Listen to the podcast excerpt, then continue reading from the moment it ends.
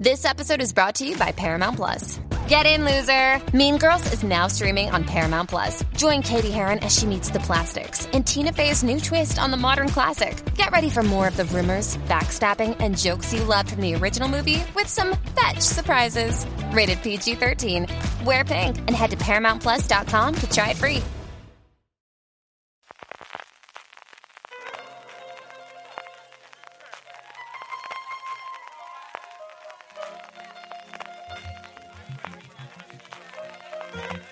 Estás escuchando Fuera de Series con CJ Navas.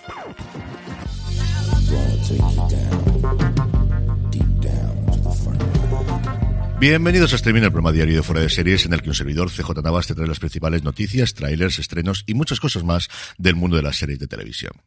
Edición del lunes 10 de abril. Espero que hayáis pasado una maravillosa Semana Santa y yo, pues muy feliz, muy feliz y muy contento todavía con el subidón de la victoria de John Ram en el Masters de Augusta, en el día en el que se cumplían 40 años de la segunda chaqueta verde de Severiano Ballesteros y en el día también en el que mejor jugador español de golf de todos los tiempos, por ahora, porque John Ram dio un carrerón espectacular, hubiese cumplido 66 años. Así que somnoliento, pero muy, muy, muy contento. Qué grandísimo torneo hemos tenido. Ya os lo advertí en el fuera de series de esta semana pasada. Vamos a ir con todas las noticias del día, muy marcadas evidentemente por el evento de Star Wars del pasado fin de semana. Pero antes, permíteme recordarte que ya puedes comprar en nuestra tienda, la tienda fuera de series, en fuera de series.com barra tienda, la tienda para grandes fans de las series de televisión, nuestra nueva colección Waystar Roico, un homenaje a Succession, la serie creada por Jesse Armstrong para la HBO. Como sabes, tenemos dos modelos, uno con el logo de la compañía y otro con la frase motivacional preferida de su chairman Logan Roy. Y date prisa porque hoy 10 de abril acaba el 20% de descuento de lanzamiento de la colección, tazas, chapas e imanes, pásate por fuera de series.com barra tienda, que seguro que tenemos algo que te gusta. Arrancamos las noticias hablando de nuevos proyectos con uno, bueno, realmente dos importantísimos que se me habían escapado dentro de toda la vorágine de Warner Bros. Discovery, que recordemos que el día 12 presenta resultados y se presentará en sociedad su nueva plataforma, combinación de lo que actualmente es HBO Max por un lado y Discovery Plus por el otro, y que parece que se va a llamar definitivamente Max. Pues resulta que en medio de toda esta vorágine han dado luz verde a no uno, sino dos proyectos de series en el universo de Sherlock Holmes de las películas de Guy Ritchie protagonizadas por Robert Downey Jr. Ambas series estarían en un momento inicial de desarrollo, estarían producidas por Lionel Wygram, que fue productor de las dos películas, y también Robert Downey Jr., que por ahora se desconoce si volvería a meterse en la piel del detective creado por Arthur Conan Doyle. Por su parte, la Fox americana ha ordenado un remake de la serie médica italiana Doc, que aquí en España se puede ver a través de AXN, y Netflix, diez años después, va a producir una nueva serie de los creadores de Lillehammer, que volverá a transcurrir en Noruega, en este caso centrada en la industria de las piscifactorías. Y por último, no hay noticias en un proyecto nuevo de Apple, en este caso es una película llamada Outcome, con dos protagonistas de absoluta excepción, como son Jonah Hill, que también la escribirá, y Keanu Reeves. En todo Hollywood, ¿quién va a quedar que no tenga una serie o una película en Apple en cuestión de uno o dos años? Pues yo creo que Tom Cruise y posiblemente uno o dos más, pero poquita gente más. En el apartado de cancelaciones, Sexo Vida, Sex Life ha sido cancelada por Netflix después de su segunda temporada y a Sarah Sahi, su protagonista, no lo ha sentado especialmente bien. De hecho, dio unas declaraciones a The Hollywood Reporter, cuyo enlace tenéis en la newsletter, newsletter.fueradeseries.com. Ya sabéis, os podéis suscribir gratuitamente y tener la ampliación de todo lo que yo cuento aquí todos los días en la newsletter de Fuera de Series, newsletter.fueradeseries.com. Como os digo, Sarah Sahi se quejaba amargamente de que todo el apoyo que recibieron en la primera temporada y que la convirtió en un pequeño éxito dentro de la plataforma del Gigante Rojo, no lo habían tenido en esta segunda temporada y que no le habían gustado especialmente los guiones. En cuanto a fechas de estreno, pues no son todos los concretas que nos gustaría, pero ya tenemos algunas de todo el universo Star Wars.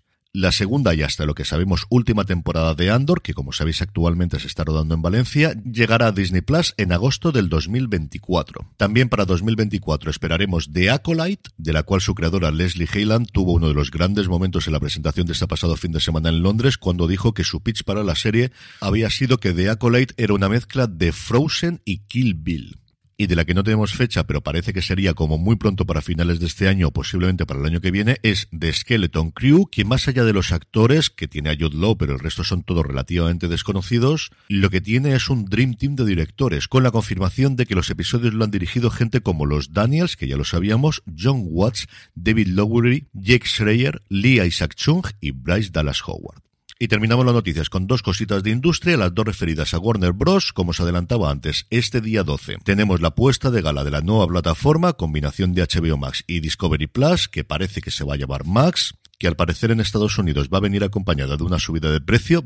Veremos qué ocurre aquí en España, donde pagamos sensiblemente menos de lo que cuesta allí. Allí son 15 dólares la tarifa sin anuncios, 10 dólares la tarifa con anuncios, por debajo de los 9 euros que se paga aquí en España en la tarifa sin anuncios. Yo creo que esta doble posibilidad de suscripción va a expandirse internacionalmente desde ya. Y la otra que va a ir para largo, como todas las cosas que tienen que ver con la política, es que en Washington varios miembros del Congreso y del Senado, encabezados por la que fue la candidata a la presidencia Elizabeth Warren, han solicitado formalmente al Departamento de Justicia que vuelva a revisar la autorización para formar Warner Bros. Discovery. Esto al final puede quedarse en nada o puede montarse un follón que ríe de todo lo de la huelga de guionistas. En el apartado de vídeos y trailers, evidentemente hablamos de la única serie de la que hemos podido ver oficialmente, más allá de filtraciones grabadas con esos teléfonos móviles que todos estamos buscando en Twitter, en YouTube o donde fuese, del Star Wars Celebration, que es el de Ashoka, que llega este agosto y que tiene una pinta sencillamente espectacular.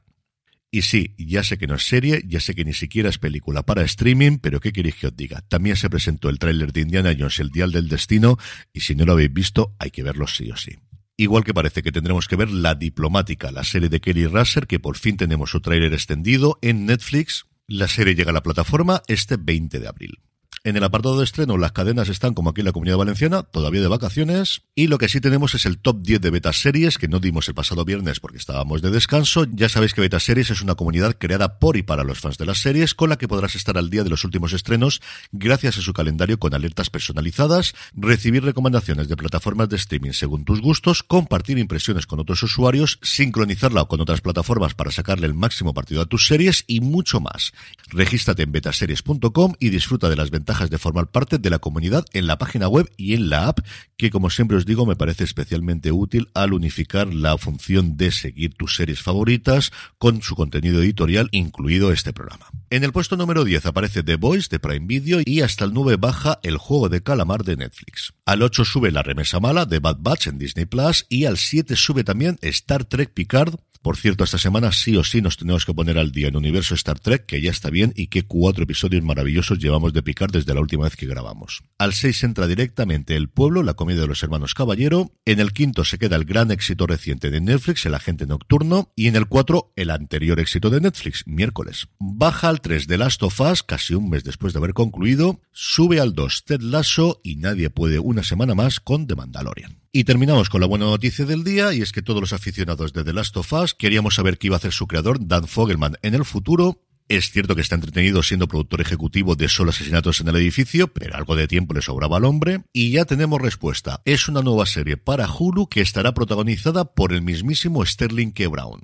Y eso es todo lo que sabemos. Ni título, ni de qué va la serie, ni número de episodios, ni nada de nada. Simplemente que Fogelman y Sterling K. Brown volverán a colaborar después de This Is Us, la serie que le dio al actor tres premios Emmy. Y yo, mientras no den más información, voy a hacerme la ilusión de que es una nueva versión de Pitch, esa maravillosa serie sobre el mundo del béisbol, sobre la primera mujer que jugaría profesionalmente para un equipo de la MLB, que creó Fogelman para la Fox, que se estrenó el mismo año que se estrenó This Is Us, y de la que desgraciadamente solo tuvimos una temporada. Y con esto y deseándoos una muy feliz semana, nos despedimos por hoy. Para todos aquellos que estas próximas semanas estéis cerca de Altea, del 14 al 23 tenemos la nueva edición de Series Nostrum, el festival de series que dirijo en esa maravillosa ciudad alicantina desde hace ya tres temporadas y cuyo contenido os iré desgranando todos estos días y que si no os podéis desplazar podréis ver todos, todos los encuentros como siempre en directo y posteriormente grabado en nuestro canal de YouTube, youtube.com barra fuera de series. Ahora ya sí me despido, que tengáis una muy feliz semana y recordad, tened muchísimo cuidado y fuera.